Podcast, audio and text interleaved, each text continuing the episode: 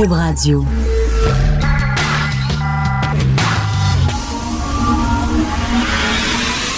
10h, 11h, 11h. Richard Martineau. Politiquement incorrect. Cube Radio. Hey, on revient pour une deuxième semaine. Moi, j'étais sûr qu'après une semaine, il allait fermer ça, moi, là. J'étais sûr qu'on aurait eu un call en disant, OK, l'expérience est intéressante. Bonjour, allez-vous-en chez vous. Ben non, on revient pour une deuxième semaine. Savez-vous pourquoi? Parce que vous êtes à l'écoute, vous êtes là. Merci beaucoup. Comme vous le savez, nos studios sont devant le parc Émilie-Gamelin, près de la station Berry-UCAM à Montréal, là où il y a les plein de petits revendeurs. Oh non, c'est vrai, il n'y en existe plus.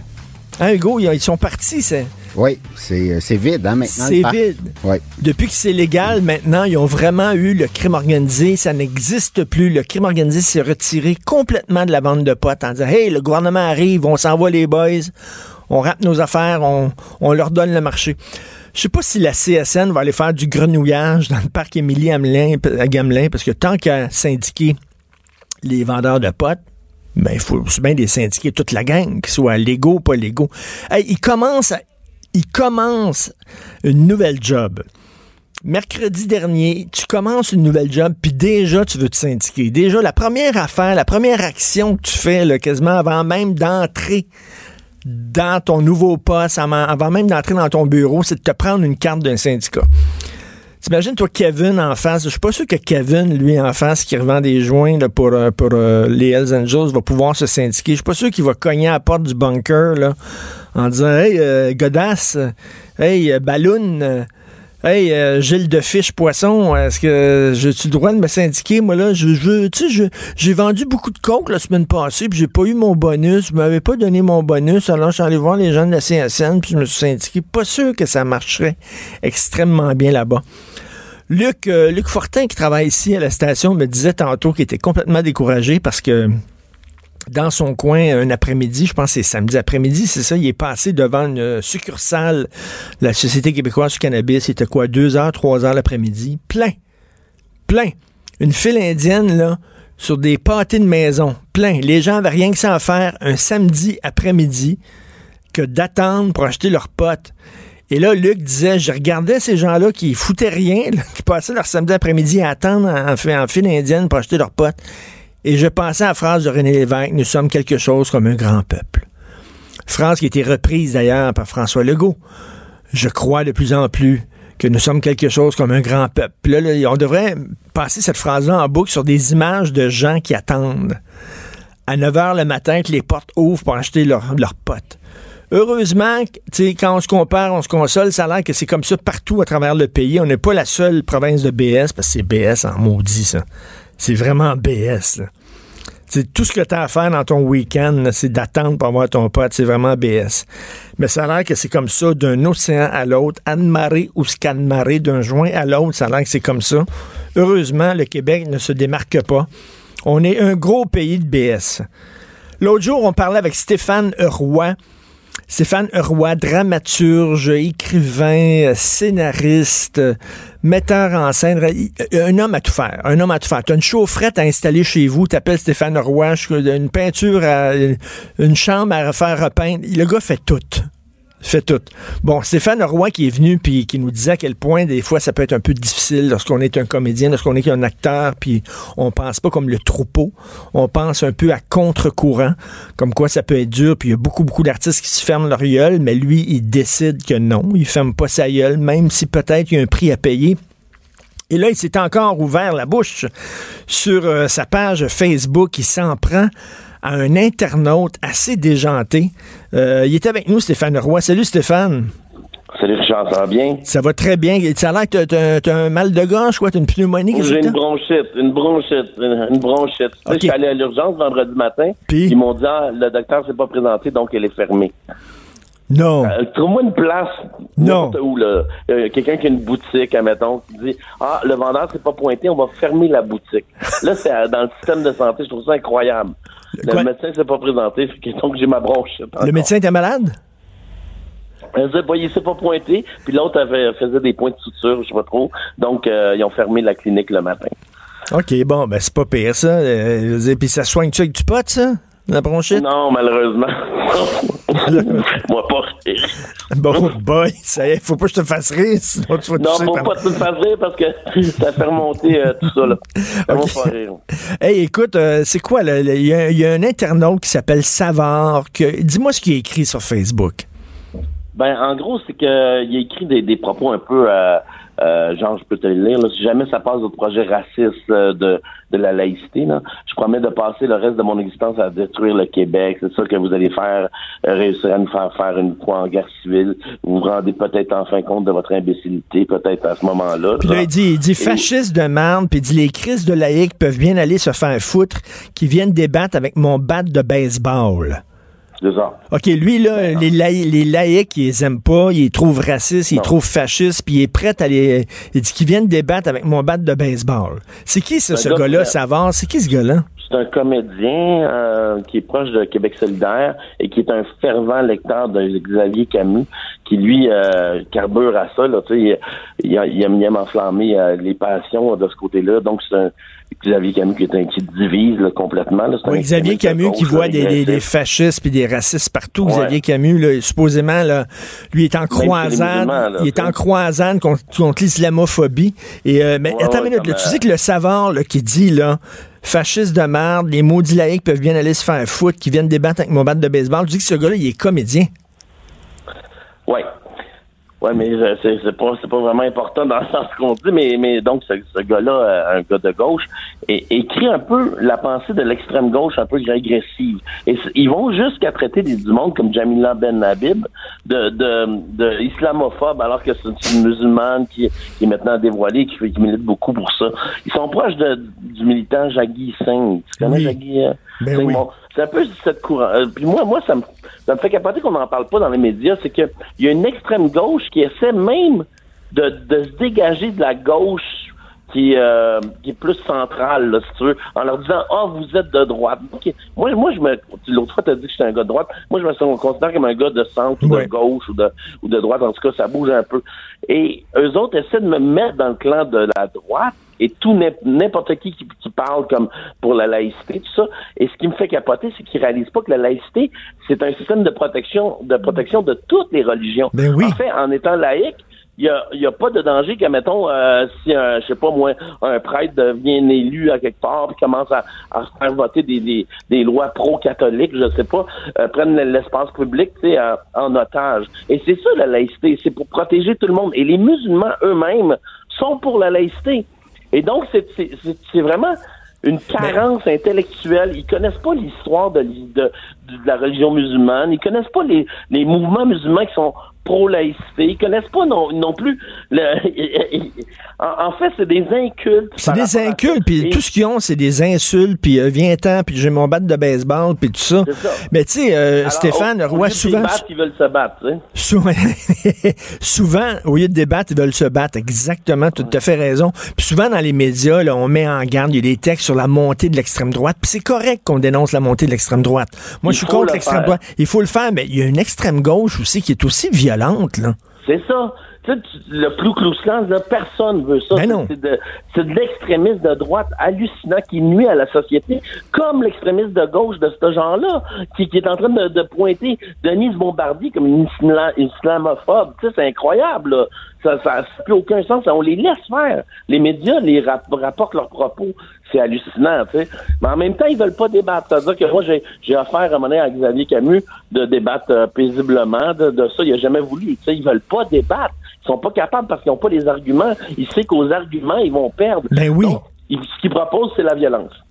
Écoute, c'est élevé là, comme propos. J'imagine lui, il a mis ça sur sa page Facebook, ce gars-là. Oui, mais là. Mais là, j'imagine les commentaires, il doit, se faire, il, mettre- doit, il doit se faire ramasser dans les commentaires. là. Oui, mais là, j'ai- il y a des gens qui m'ont écrit en privé pour me dire que le gars se portait pas bien euh, mentalement, tout Ok. ça, tu sais. Donc, euh, il y a peut-être quelque chose là-dessous. Mais c'est ça que ça fait, en fait, des propos comme que, que tient Xavier Camus sur ses pages, c'est que ça enflamme les gens qui sont un peu, euh, tu sais, une carence intellectuelle, là, qui sont un petit peu faibles euh, et euh, facilement influençables, peut-être. là. Et c'est bon, c'est bon. Je, je- je- je- je pèse mes mots, comme tu vois, là, j'essaie de trouver les bons mots pour le dire, mais donc légèrement influençable. Et dans, dans le cas de ce gars-là, bon, ça a l'air qu'il va pas bien, mais il, il, écrivait les mêmes choses il y a quatre ans, il y a trois ans, il y a cinq ans, je, je l'ai souvent lu, puis il écrivait les mêmes choses. Donc, il appelle facilement la violence. Mais c'est complètement anti ben C'est fou. Et là, et là euh, et, sur ta page Facebook, tu lui réponds, tu dis c'est ce genre de gars-là qui est pas capable de débattre et qui veut débattre qu'à coup de batte de baseball. C'est exactement ce qui me répugne d'une certaine gauche extrémiste.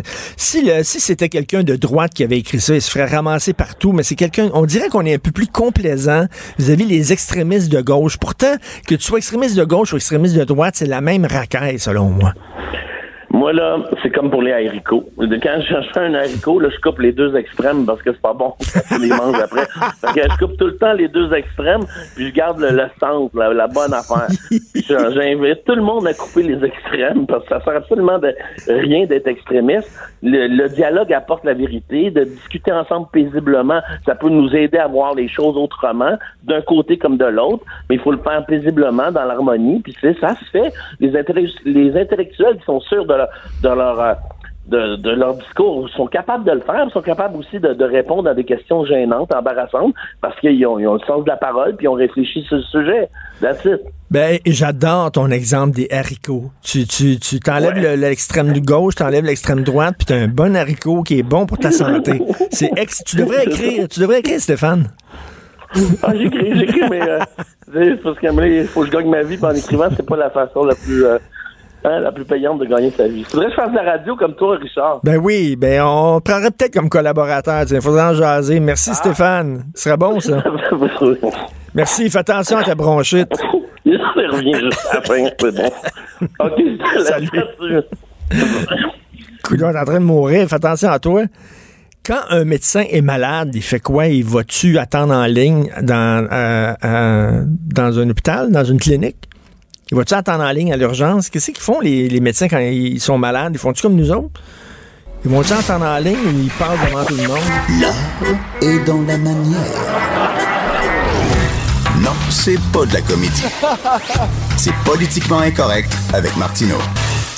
Alors, je vous invite fortement aujourd'hui à lire l'éditorial de Manon Cornelier dans Le Devoir. Ben oui, je vous invite à lire Le Devoir. On a beau être la radio de Québécois, on, parle des autres médias. Là. On vit pas dans un vase clos. Là. Alors, on lit les autres journaux. Ben oui. Alors, dans Le Devoir, Manon Cornelier qui parle des Canadiens qui sont partis euh, mener la guerre sainte aux côtés de l'État islamique au cours des dernières années. Il y en a 190 Canadiens qu'on pensait bien intégrés, qu'on pensait des Canadiens euh, comme euh, vous et moi, mais ces gens-là, à un moment donné, ils ont vu des vidéos de l'État islamique qui décapitait du monde, puis ils ont dit ça a l'air d'être cool. Je me demandais quoi faire cet été, là, au lieu d'aller, pas, là, en Italie, je pas m'aller mener la guerre saine avec cette gang-là. Ils ont l'air d'avoir du fun, le grand air, puis le sport, puis tout ça, puis euh, l'esprit d'équipe, puis le, ça a l'air d'être le fun. Fait que là, ils partent, ils s'en vont avec l'État islamique. Puis là, euh, ils trouvent ça plus ou moins le fun parce que, bon, l'État islamique, bien sûr, tire de la patte puis ça va pas bien pour eux autres. Fait qu'ils sont revenus au pays. Il y en a une soixantaine qui sont revenus au pays. OK, ils sont revenus ici. Combien ont été traînés devant les tribunaux? Combien ont été formellement accusés d'avoir commis des actes violents pour un groupe terroriste? Quatre. Quatre. Ça veut dire qu'il y en a 56 qui sont là, à l'air libre, aucun problème. Des bombes à retardement. Ces gens-là, ils ont encore, là, ils sont programmés pour faire la guerre sainte. Ils sont ici, ils se font écœurer par personne. Ils se promènent à l'air libre. Nous allons parler avec M. Pierre Paulus, ministre du cabinet fantôme, de, cabinet fantôme, ça a l'air quelque chose, de la sécurité publique, des services frontaliers, de la protection civile pour le Parti conservateur du Canada. Bonjour, M. Paulus. Bonjour, M. Martineau. C'est inquiétant. Vraiment, là. Absolument. Absolument. Écoutez, puis ça fait, depuis que je suis en poste, ça fait trois ans qu'on soulève la question, euh, la problématique de ça. Même en octobre, il y a un an exactement, j'ai posé la question à la Chambre des communes à Justin Trudeau. J'ai dit, il y a 60 combattants qui sont venus, islamiques, qui sont venus au Canada. C'est qui? Ils sont où? Ils font quoi? Puis M. Trudeau a répondu des banalités. Il a dit, on leur donne des cours de poésie. J'ai j'ai eu 250 000 vues de mon vidéo de ma question sur Facebook. C'est pour vous dire que les Canadiens étaient vraiment insultés de ça. Ça n'a pas de bon sens. Non, mais vous faites de l'humour quand vous dites, euh, on leur donne des cours de poésie. Là. Non, c'est non, parce que des, non, non, pas du tout. C'est vrai. Le gouvernement libéral a donné des budgets à Concordia. Je pense c'est 300 000 dollars pour euh, accueillir ces gens-là, leur faire faire euh, écouter des podcasts, puis de, la poésie, puis de, pour faire la réintégration au Canada, là, pour euh, les ramener. Écoutez, nous, on, trouvais ça vraiment incroyable. À chaque fois qu'on pose des questions à ce sujet-là, on se fait dire qu'on crée de la peur et de la division. Et là, il a dit, et là, il a dit, il n'y a pas de problème, on va les surveiller. Premièrement, M. Paulus, on peut pas surveiller une soixantaine de personnes 24 heures par jour, 16 jours par semaine. On n'a pas les ressources pour ça, voyons. Exactement, c'est impossible. Puis effectivement, on peut pas les laisser en liberté. Euh, les, les, les, agents, de, les policiers, la GRC, je veux dire, les corps de police provinciaux n'ont pas les ressources pour les suivre sans avoir d'équipement, sans avoir, je sais pas, là, là, de mettre des bracelets comme on met des, des prisonniers qu'on donne, qu'on laisse en des fois, on donne une permission à ben quelqu'un de sortir, moi, il met un bracelet pour le suivre. Bon, mais ces gens-là, je veux dire, on le sait pas. Puis, je suis content de l'article de, ce matin du, Devoir, parce que moi aussi, le Devoir, habituellement, sont pas trop euh, de notre côté, les ben conservateurs. Ben mais reste que ce matin, je trouve que Manon Cornelier fait exactement le point sur la situation. Puis, en plus, le directeur de l'Institut Montréal des études sur le génocide des droits de la personne, M. Matthews, qui mentionne qu'il y a eu un manque au niveau du Justin Trudeau, il a manqué de volonté politique pour mais, mais, les combattants. Mais là, au-delà de les déprogrammer, au-delà de les surveiller, comment ça se fait qu'ils peuvent traverser la frontière? On n'a rien qu'à dire, garde du port pour mener la guerre saine avec un, organisme terroriste, ben la frontière va être fermée quand tu reviens, tu vas faire toc toc toc, ça s'ouvrira pas la porte là. Ben, c'est ça. Puis actuellement, il y a deux volets. Il y a le côté politique, il y a le côté judiciaire. C'est sûr qu'au niveau judiciaire, il y, a des il y a des règles en place que là, le politique n'a pas à se mêler. Mais il reste qu'à un moment donné, quand le judiciaire, il y a des manques, qu'il faut faire des changements, ben là, il faut avoir le courage de faire ces changements-là à la loi pour être en mesure de, le régler le problème. C'est là qu'on a un manque de volonté politique de la part de Justin Trudeau. Euh, et le gros problème, c'est les lois internationales. C'est-à-dire, on n'a pas le droit euh, d'enlever la citoyenneté à quelqu'un. Par exemple, ces gens-là sont des citoyens canadiens. Il y en a qui ont rien qu'une citoyenneté canadienne. Ils n'ont pas d'autres citoyennetés. Là. Ils n'ont rien que la citoyenneté canadienne. Si on leur enlevait leur citoyenneté canadienne, ben, ils se retrouvaient sans citoyenneté. On peut pas faire ça à des êtres humains. Ça, a l'air, c'est impossible. Bon. Fait qu'ils sont tout, on est obligé de leur, de leur faire garder la citoyenneté canadienne, ce qui leur permet de, de revenir au pays. C'est ça un des problèmes. Là. Ben, le problème est là, effectivement. ça, c'est important que les gens comprennent parce que souvent, les gens mélangent les choses parce que vu que c'est des combattants islamiques, il y en a qui pensent que c'est des c'est leur deuxième nationalité. Mais non, c'est pas le cas, comme vous avez dit. Il y a des gens qui sont nés au Canada, c'est des Canadiens, là, comme vous et moi. Euh, puis on peut pas leur enlever leur citoyenneté. Par contre, on, a des, un devoir de les accuser, de les emprisonner, puis de les mettre derrière les barreaux pour longtemps. Ben oui. Mais le problème, c'est de faire la preuve. Là, ce qu'on nous explique, c'est de faire la preuve. C'est là qu'il y a une problématique, parce que ces gens-là qui ont combattu avec l'État islamique, il y avait personne qui pouvait voir physiquement ce qu'ils faisaient. Donc, à part des que leur propre témoignage, comme le, il y en a un qui s'est vanté récemment, Mohamed Ali, là, qui s'est vanté de jouer de jouer au soccer avec la tête de ces des gens qui ont coupé la tête là. Bon, ça, mais c'est comme pas suffisant d'avoir ça. Mais nous autres, on peut pas envoyer, on peut pas, on peut pas envoyer des, des, des, des, enquêteurs en Syrie puis en Irak pour voir si ces gens-là ont vraiment commis des crimes. On peut, on peut pas vraiment faire ça. Peut envoyer, on peut envoyer des équipes d'enquêteurs. On peut envoyer des gens des services de renseignement pour interroger, parce qu'il y en a un actuellement qui est détenu par l'armée syrienne. Les Syriens, ils l'ont arrêté, ils l'ont mis en, ils l'ont emprisonné. Puis là, demande au Canada, voulez-vous le ramener au Canada? Ben, on peut aller le voir. Qu'est-ce qui empêche d'aller l'interroger? Est-ce qu'on a peur de faire un autre cas de, mort puis de, de se faire mm. accuser plus tard là qu'il y a eu des, mauvais traitements de la part de nos enquêteurs? Est-ce que c'est ça le problème? C'est quoi? Il y en a des solutions. C'est juste que là, M. Trudeau euh, se tient toujours loin de ça. M. Trudeau n'ose jamais dire on va faire tout ce qu'on peut pour régler puis emprisonner ces gens-là puis les accuser puis on va faire tout ce qui est possible de faire. Jamais qu'on entend ça de sa part. Au lieu de ça, on dit on va les réintégrer, on va s'assurer qu'ils ont compris que c'était pas bien. Mais hey, on parle de, des, plus grands criminels des dernières années au niveau des crimes ben, des gens, des gens dont, on a lavé le cerveau, des gens qui sont programmés, des gens qui sont des bombes à retardement. Puis moi, je lis les journaux puis les magazines européens. Puis en Europe, on serre la vis à ces gens-là. En Europe, là, régulièrement, il y a des textes dans la Grande-Bretagne, c'est clair, la Grande-Bretagne ne veut pas les revoir. La Grande-Bretagne a dit on veut pas les revoir, on veut pas qu'ils reviennent. Arrangeons-nous pour les accuser là-bas. Faisons ce qu'on peut pour qu'ils ne reviennent pas ici. On veut pas les voir. La France, les Pays-Bas également ont pris des, ont resserré leurs lois de façon très serrée parce que s'il y a des manques à une loi, ben, c'est ça le job d'un gouvernement, c'est de, travailler. Puis ça se fait rapidement si on veut. Là. Si un gouvernement décide, majoritaire comme les libéraux, décide de faire un changement pour parce que là, il y a un manque à notre loi, ben on l'a fait, on va la voter au Parlement, puis il n'y aura pas d'opposition, ça va nous faire plaisir de, nous dépêcher d'aller voter, puis qu'on mette ça en, place. Mais ça, ça prend une volonté politique, puis c'est ce qui manque. Là, il y a M. Bisounours, ça c'est Justin Trudeau, qui dit, ben on, on va les déradicaliser, c'est-à-dire on va les déprogrammer, il n'y a aucun ça se fait pas en criant ciseaux. Puis il dit, de toute façon, ils vont se réintégrer, ces gens-là. Puis je trouve qu'il vit, il vit où, lui? Il vit au pays des arcs-en-ciel, là. là. M. Martineau, c'est comme à l'époque, vous vous souvenez des nazis, hein? les nazis qui ont mm. exterminé 6 millions de juifs. Là. Qu'est-ce qu'ils ont fait après la guerre? Il y, en a qui étaient, qui étaient sauvés en Argentine, il y en avait un peu partout. Les Israéliens ont mis leurs services de renseignement, sont organisés pour les traquer, les trouver, les ramener, les juger, puis à l'époque, ben, c'est sûr qu'il y avait une peine de mort. Ici, on n'a pas ça. Mais ici, au Canada, ce qu'on peut faire, c'est de s'assurer de les avoir, de les mettre en prison pour 50 ans s'il faut, puis après ça, ils, les programmeront en prison. Là. À un moment donné, là, les gens qui disent bah mais en prison, ils pourront pas faire ça. Je m'excuse là.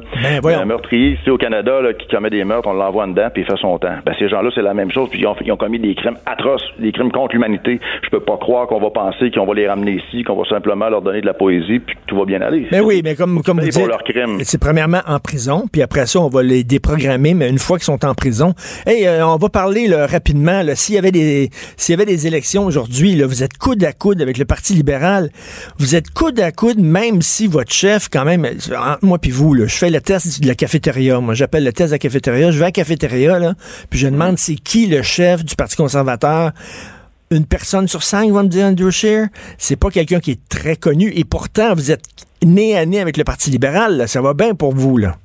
Ça va très bien. Puis écoutez, on a, euh, c'est sûr que le taux de reconnaissance de M. Scheer a, a continué. On a, du travail à faire pour continuer à le faire connaître, malgré le fait qu'il est très souvent au Québec. Mais ça, c'est à vous. J'invite les médias à en parler à chaque fois qu'il est ici, parce qu'il est vraiment venu souvent, puis il va être encore dans la région de Québec bientôt. Euh, bon, M. Scheer est là, il est présent, puis notre équipe aussi, notre équipe de députés conservateurs du Québec, on est 11 actuellement, là, Alain Rayel, Gérard Deltel, euh, moi-même, tous mes autres collègues. On travaille vraiment fort pour défendre nos intérêts au Québec, faire connaître notre chef, faire montrer nos positions conservatrices qui sont euh, qui sont balancées, qui font du sens pour les Québécois. Puis c'est pour ça que je pense que les, les gens commencent à comprendre que de, la politique de Justin Trudeau là, c'est vraiment une politique de, de de flafla, là, qui a rien de concret. Là. Mais j'ai vu Justin l'autre jour qui était content, il faisait des high five. Justin, quand il a appris que Maxime Bernier partirait son propre parti, il s'est dit Let's go, c'est super, la droite va se diviser, puis m'a passé juste entre les deux. C'est ça qu'il s'est dit, là. C'est sûr qu'il fait l'espoir de ça, mais il reste que les conservateurs, on est en place, notre équipe est solide, puis on,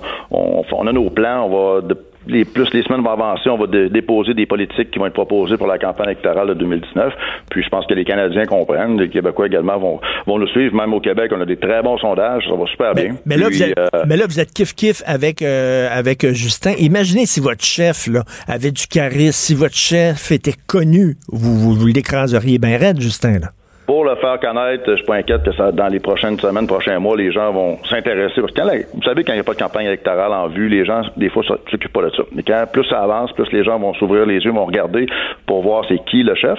Puis, euh, pour le reste, écoutez, c'est nos positions. L'important, c'est notre, notre plan. Puis d'avoir un chef là qui fait comme Justin Trudeau, on a vu ce que ça donne. Là. Hein? M. Trudeau, en 2015, là, euh, a amené là, une image là, qui était internationale. Voyez-vous, le Canada est de retour. c'est tout le contraire. C'est échec par-dessus échec par donc, pour moi, là, l'image, là, à un moment donné, ça prend de la profondeur. Puis avec Andrew Scheer, ben, c'est ce qu'on a. Et là, j'ai vu ça, là. 19,5 milliards de dollars. Les dépenses de Justin Trudeau ont augmenté de 19,5 milliards de dollars l'an dernier. Ça, c'est 6,7% d'augmentation. Ça, c'est trois fois le taux de l'inflation. Puis là, on parle, le gars, il arrête pas de dépenser alors que ça va bien, l'économie. Si, mettons, l'économie, ça allait mal, on comprendrait que le, gouvernement dépense de l'argent pour restarter l'économie, pour la booster. Mais là, habituellement, quand l'économie va bien, tu dépenses pas comme ça. Il a creusé le déficit de 19,5 milliards. En tout cas, bref. C'est juste pour cette année.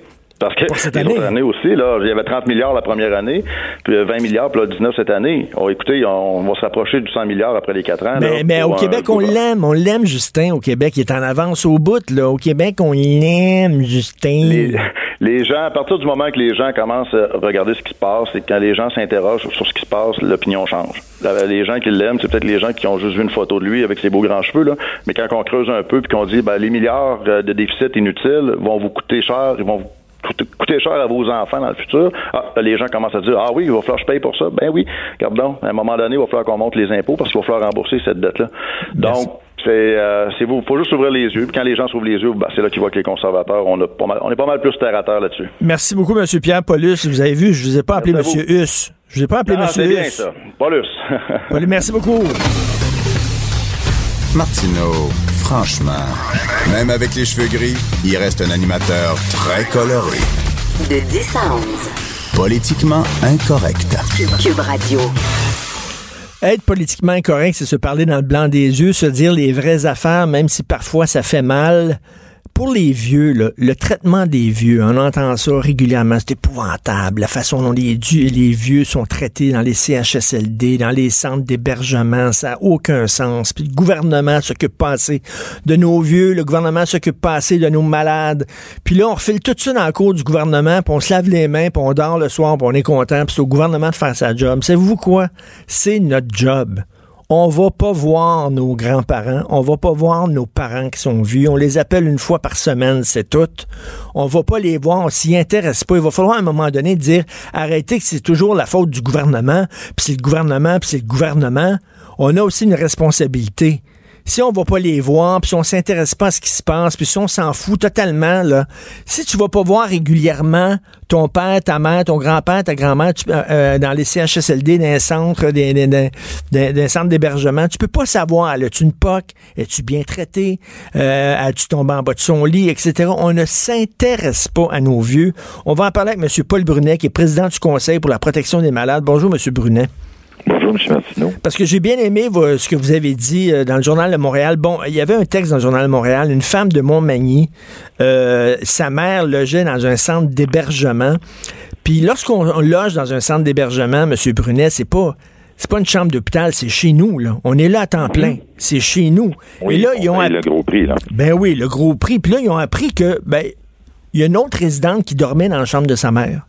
Ben le centre d'hébergement a fait dormir une autre résidente dans la chambre de sa mère sans leur dire, sans même pas avoir, même pas la peine de prendre le téléphone et de dire, écoutez, là, on a un problème, là, il manque de place, il y a eu un, problème d'électricité ou de chauffage ou de plomberie, je sais pas trop quoi, puis il faut lui donner une chambre à cette femme-là. Est-ce que vous accepteriez? Pendant... Mais ils ont même pas fait ça.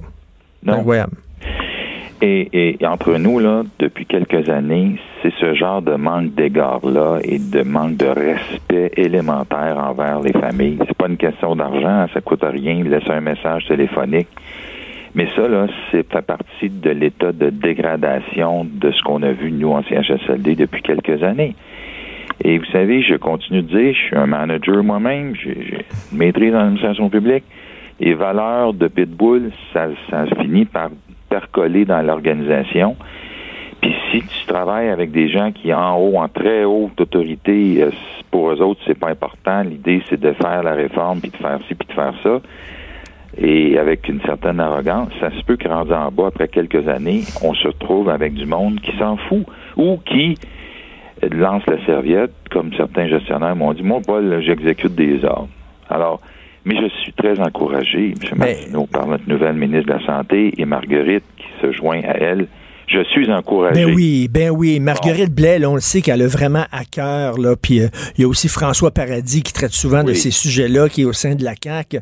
Euh, on, dirait qu'on a une oreille compatissante, une oreille générale. Elle c'est quoi, elle, euh, euh, se prendre soin de quelqu'un qui est malade, Marguerite Blais. Là? C'est quoi, être un aidant naturel? Elle, dire, elle l'a vécu. Donc, mais M. Brunet, je reviens là-dessus.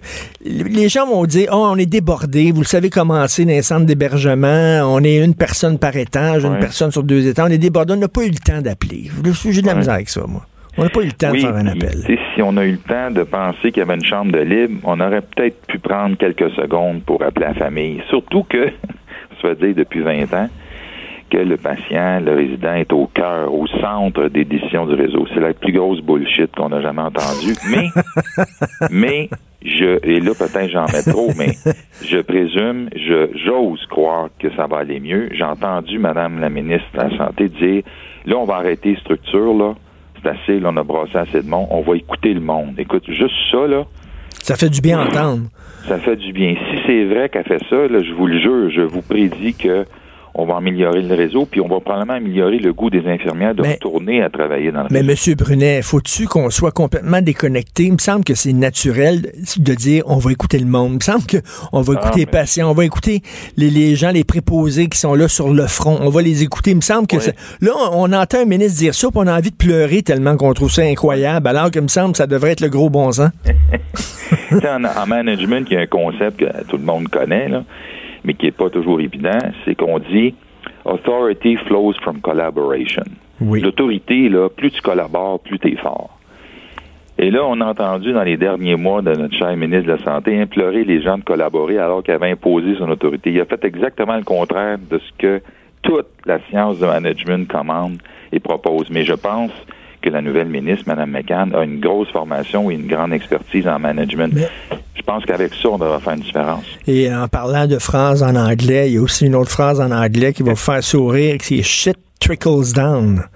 C'est-à-dire que si le gars d'en haut, l'ancien ministre de la Santé, se comporte comme un boulet, euh, le gars en dessous de lui va se comporter comme un boulet, la fille en dessous de l'autre va se comporter comme un boulet, et shit trickles down, comme on dit. Et, et quand tu es ignorant des principes élémentaires de management, parce que tu penses que tu sais tout, ça se peut que tu aies fait beaucoup plus de dommages que tu pensais que tu voulais en faire. Tu probablement pas mal intentionné, mais tu as pu faire beaucoup de dommages et c'est pas surprenant qu'il y ait des, des centaines d'infirmières sont encore sur le chômage. Elles ne veulent plus aller travailler dans le réseau. Alors, on a une grosse job à faire avec la nouvelle, le nouveau gouvernement. Bon, là, on a fait la moitié de la job. On a chialé contre le gouvernement puis contre les gestionnaires. Maintenant, il faut chialer contre le monde ordinaire aussi. Il faut chialer. Moi, je veux pas me péter les bretelles. OK, je veux pas dire que je suis meilleur de tout le monde, mais ma mère, chaque jour, je l'appelle, j'y parle, je prends ses nouvelles. Une fois par semaine, je vais manger avec elle. Il semble que ces gens-là, moi, quand j'avais pas de dents, quand j'avais pas de cheveux, quand j'étais tout petit, c'est elle qui me torchait, puis c'est elle qui me donnait à manger, puis tout ça. Puis à un moment donné, donner au suivant. C'est elle un jour, elle aurait plus de cheveux, elle aurait plus de dents, elle avoir besoin d'aide pour donner à manger. Puis regarde, je vais faire avec elle ce qu'elle a fait avec moi. La façon dont on traite nos propres parents puis nos propres grands-parents, c'est honteux. C'est honteux. Plus, plus on va aller visiter, plus on va être nombreux à y aller, plus on va signaler aux autorités, au personnel que ces gens-là sont pas seuls, sont pas euh, isolés. Et ça, ça repousse les risques de voir des gens abandonnés, négligés, parfois même euh, maltraités. Alors il faut, il faut y aller, il faut aller voir. Puis savez-vous quoi? Moi, pour y aller depuis de nombreuses années, même depuis que mon frère est décédé, on sort de là bien plus riche. Tu sais, les gens disent merci d'être venus voir. Non, merci de m'avoir accueilli parce que c'est extraordinaire ce qu'on ressent quand on sort de là. Eux autres même nous donnent un courage, un goût de vivre euh, extraordinaire. Et, vous savez, on regarde les, les, euh, les communautés culturelles les vieux dans, les, dans les communautés culturelles, entre autres les, communautés asiatiques, les Vietnamiens, puis tout ça, puis je sais pas, les, ils les mettent pas de côté, ils font partie de... On les voit dans des parcs souvent l'été, puis t'as les petits-enfants, puis t'as les parents, puis t'as les vieux qui sont là, les grands-parents, ils vivent en gang. Nous autres, là, dès que t'es rendu à un certain âge, là, on te pogne, puis on te sac quelque part, puis bon, on ira te voir deux fois par année, puis ça vient de finir. On a à apprendre de ces gens-là aussi. Oui, on a un gros examen de conscience et euh, faut qu'ensemble on, on refasse nos devoirs là-dessus parce que quand on a abandonné nos vieux dans les années 70, où l'État nous a dit on va y prendre en charge, on va vous charger pour, on s'aperçoit aujourd'hui que l'État fait pas un très grand travail à cet égard et que comme vous le proposez, nous autres même, on va retourner voir nos vieux. Je pense que ça vaut la peine. Ben oui, parce que là, on dit, là, c'est la faute du gouvernement. Il y a M. Brunet qui va s'occuper de ça. M. Brunet, il est là pour nous autres. Il va, il va défendre nos vieux. Pas besoin d'y aller. oui, on essaye de faire notre possible. Mais depuis qu'on s'est fait couper nos subventions par le ministre Barrette, on travaille à une équipe réduite Attends, vous, là, le Conseil pour la protection des malades, puis vous en faites de la job, vous le savez, à chaque fois que je vous vois, je vous félicite pour la job que vous faites, c'est fantastique. Il y a combien de gens, c'est quoi la protection, le Conseil de la protection des malades, vous êtes combien? On est deux employés et demi. Vous êtes deux employés et demi dans un, dans un, dans un demi-sous-sol, dans un, vous avez un fax puis un téléphone, c'est tout, là. Oui. Des gens de cœur parce que le ministre pensait nous faire taire en coupant nos subventions, comme il l'a fait pour le, le commissaire à la santé, comme il l'a fait pour l'Association québécoise des établissements. Il n'y a personne qui va nous faire taire. Il va falloir qu'on m'assassine pour me faire taire, M. Martineau. Comme vous, d'ailleurs. Est-ce que vous allez cogner à, à la porte de Mme McCann puis de Mme Blais en disant, ben là, nous autres, on a besoin de subventions, on a besoin d'aide, là, là? Les lettres sont parties vendredi matin, non, pardon, jeudi après-midi par UPS parce qu'on ne savait pas s'il y aurait une guerre aujourd'hui. Fait que je sais qu'ils ont reçu la lettre pour une demande de rencontre déjà. Ben, j'espère qu'ils vont être, euh, qu'ils vont vous écouter. En tout cas, ça, ça part bien. On a-tu trop d'attentes vis-à-vis de la CAQ? On a-tu trop d'attentes? Ben, écoutez, ça peut pas être pire que ce que ça a été les dernières années de, d'arrogance puis de condescendance. Ça peut juste être mieux. Et c'est pour ça que je suis vraiment encouragé, même si ça fait 20 ans que je porte parole. Ben, bravo pour la job que vous faites. Mais même si vous êtes là, on a quand même un rôle à jouer dans nos familles, à nous autres. Prenez soin de vos parents, prenez soin de vos grands-parents. Martino, le seul qui peut tourner à droite sur la rouge à Montréal. De 10 à 11. Politiquement incorrect. Mais c'est politiquement correct de l'écouter. Nous allons maintenant rejoindre Jérôme Blanchet-Gravel qui est avec nous. Salut Jérôme. Salut Richard, ça va? Très bien. Écoute, la semaine passée, Jérôme, tu nous disais à quel point, selon toi, Montréal se prend pour le nombril, ben, peut-être pas le nombril du monde, mais le nombril du Québec.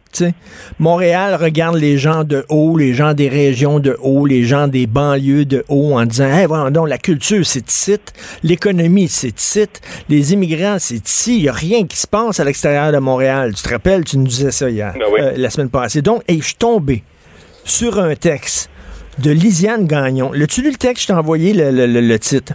Oui, oui, du 24 septembre, je l'ai lu. Ben oui. OK, 24 septembre, un texte de Lisiane Gagnon qui s'appelle Et si la CAQ gagnait? OK, c'est une semaine avant les élections. Et écoutez ce qu'elle dit des banlieues. Je trouve ça hallucinant parce qu'on dit que la victoire de François Legault, c'était la, la victoire du 4-5-0 parce qu'en Montérégie, euh, il y a plein, plein, plein de caquistes qui, qui ont été nommés ministres. Dans les Laurentides aussi. Puis bon.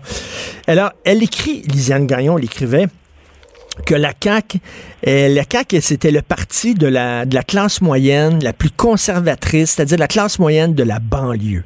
Puis elle dit, vous savez, les gens de banlieue, ceux qui vivent dans un milieu cultu- culturellement homogène, qui sont portés à voir l'immigration non comme un apport, mais comme une menace à endiguer, les gens qui ne se sentent pas chez eux dans les rues de Montréal, selon elle, les gens des banlieues, c'est-à-dire Brossard puis Laval, ce sont rien que des Blancs qui vivent entre eux puis qui aiment pas les immigrants puis tout ça. Écoute, es-tu allé à Brossard puis à Laval dernièrement, toi, Jérôme? Voyons donc. Voyons donc, allez, je, je l'invite à aller au Carrefour Laval, je l'invite, Mme Gagnon, à aller au 10-30. Je veux dire, Brossard et Laval, c'est plus comme dans les années 70, c'est hyper Hey. multiculturel, voyons. Puis même si ça l'était, même si ça l'était pas, Richard, euh, c'est beau là, la multiculturalité, mais euh, y a-tu, que- est-ce que c'est mal que des gens qui soient blancs quelque part et qui, je veux dire, habitent là, la ville de Québec est encore assez homogène sur le, le plan ethnique, puis je veux dire, euh, est-ce que c'est mal? Euh, est-ce que c'est plus mal que pas avoir d'immigrants? Je veux dire, euh, si on n'est pas raciste, on les voit pas, les races. Là. C'est pas une question de... Euh, je sais pas si, si tu vois ce que je veux dire. Là. Les Ben gens oui. ont le droit aussi d'être blancs, puis de vivre, je veux dire, euh, ils ont pas fait exprès, là, puis euh, c'est comme ça. C'est comme si on jugeait, mettons, la, la valeur d'une communauté, la valeur d'un groupe selon... euh, attends, si le groupe est très, très, très mélangé, on leur donne 10 points. S'il c'est est moins mélangé, on leur donne 9 points, 8 points. Puis si c'est rien que des blancs, on leur donne 0 points. Voyons donc, c'est pas comme... Non, non, la vie fonctionne pas comme ça, mais effectivement, pour Brassard, les, ban- les banlieues de Montréal, etc., effectivement, c'est de plus en plus euh, multi-ethnique, multiculturel, tout ça. Mais moi, j'en reviens pas, euh, vraiment, Richard, de voir un tel mépris affiché par une chroniqueuse de la presse. Et la presse, c'est quand même un journal qui diffuse aussi à l'extérieur de Montréal. Ben oui. C'est un journal qui est lu à Montréal, mais c'est un journal qui est lu à l'extérieur de Montréal. Donc, comment un journal peut-il avoir une chroniqueuse qui affiche un tel mépris pour des gens qui lisent le journal à l'extérieur de cette ville-là? Euh, c'est du moins préoccupant. Et puis, euh, depuis quelque temps, je sais pas si tu as remarqué aussi, mais Lisiane Gagnon, euh, on dirait qu'elle s'est comme donné pour mission là, de rééduquer la population. Là. Ça fait quelques chroniques qui... qui vraiment, elle essaie de planter la CAQ. Je sais pas euh, quelle mouche l'a piqué, mais disons, euh, on l'invite peut-être à modérer euh, ses propos. euh, Puis, Jérôme, Jérôme, dans Au devoir, c'est pas mieux. Robert Dutrissac, et non pas Zach comme ici, mais Dutrissac, dans Le devoir, qui disait que le PQ, avec sa charte des valeurs, euh, flattait les racistes dans le sens du poil, puis flattait les xénophobes, puis tout ça. Je veux dire, arrêtez avec le racisme. Il voit du racisme partout. C'est complètement débile, là. Puis je sais pas si tu as vu l'intervention de Boucardiouf à Deux Hommes en or. Euh, Je sais Non. pas ce qui s'est passé. Enfin, moi, j'ai vu la, disons, la, la bande-annonce, là. Et je te dis que notre Boucardiouf, qui est vraiment un exemple là, euh, au Québec euh, d'intégration, mais aussi, euh, c'est un philosophe, le Boucard, là, à part entière. Et je te dis qu'il remet les pendules à l'heure. Il dit, la CAQ, c'est pas raciste. Montréal, effectivement, une tendance à se séparer du reste du Québec, ça va faire. Si je me souviens bien, Boucardiouf, qui a fait d'ailleurs... euh, passe ses études à Rimouski et dit Ben ça oui. va faire là. Il y a des limites à mépriser euh, les gens de banlieue. Ça fait pas mal de monde aussi. Tu mettre les gens de banlieue. On parle d'amalgame. On dit on faut pas faire d'amalgame entre telle personne, telle religion. Puis là, tout d'un coup, tous ceux qui habitent en banlieue au Québec, tout d'un coup, c'est tous des racistes xénophobes. Hey, ça, c'est pas de l'amalgame, ça, Richard? Ben oui, totalement. Puis écoute, en plus, là, comme tu dis, même si c'était rien que des blancs, who cares, mais c'est même pas le cas. À Brossard, c'est rendu Chinatown, c'est rendu le quartier chinois, puis c'est bien correct. Là. Je dis pas que c'est épouvantable puis qu'il y a trop de... Pas vrai. Mais à Brossard, c'est très, très, très multiculturaliste, énormément d'Asiatiques. Tu vas au Carrefour Laval, écoute, là, c'est vraiment... Il y en a de toutes les couleurs au Carrefour Laval. C'est pas vrai que la banlieue est homogène. Et comme tu le dis, même si c'était vrai, même si au lac Saint-Jean, effectivement, il y a moins d'immigrants, ça veut-tu dire qu'au lac Saint-Jean, c'est une gang de retard, une gang Ben, de ça. retardés hillbilly qui se... Voyons donc! Puis une autre question qui me venait en tête comme ça, Lisiane Gagnon, là, euh, c'est une Gagnon, elle n'a pas de famille à l'extérieur de Montréal, là, elle, euh, qui, qui, qui méprise ouvertement les banlieues. Quand elle va des parties de famille à Noël, à l'été, je sais pas, elle se déplace pas à l'extérieur de Montréal. Je veux dire, c'est ses frères et sœurs, euh, c'est des attardés de la banlieue ou quoi, là? C'est non, mais euh, on, on se pose la question. C'est une Oui. Gagnon, là, Lisiane, elle, euh, fait partie d'une classe à part, puis euh, est immunisée face à ça. Elle vient plus du Québec. Les Québécois, finalement, de souche, euh, c'est des attardés ou euh, je sais pas Non, c'est- là. c'est c'est rien des c'est Pierre Falardeau qui dit rien que des gens qui s'occupent de leur péage, de leur piscine. C'est tout ce qui les intéresse. Évidemment, les gens de banlieue sont tellement niaiseux.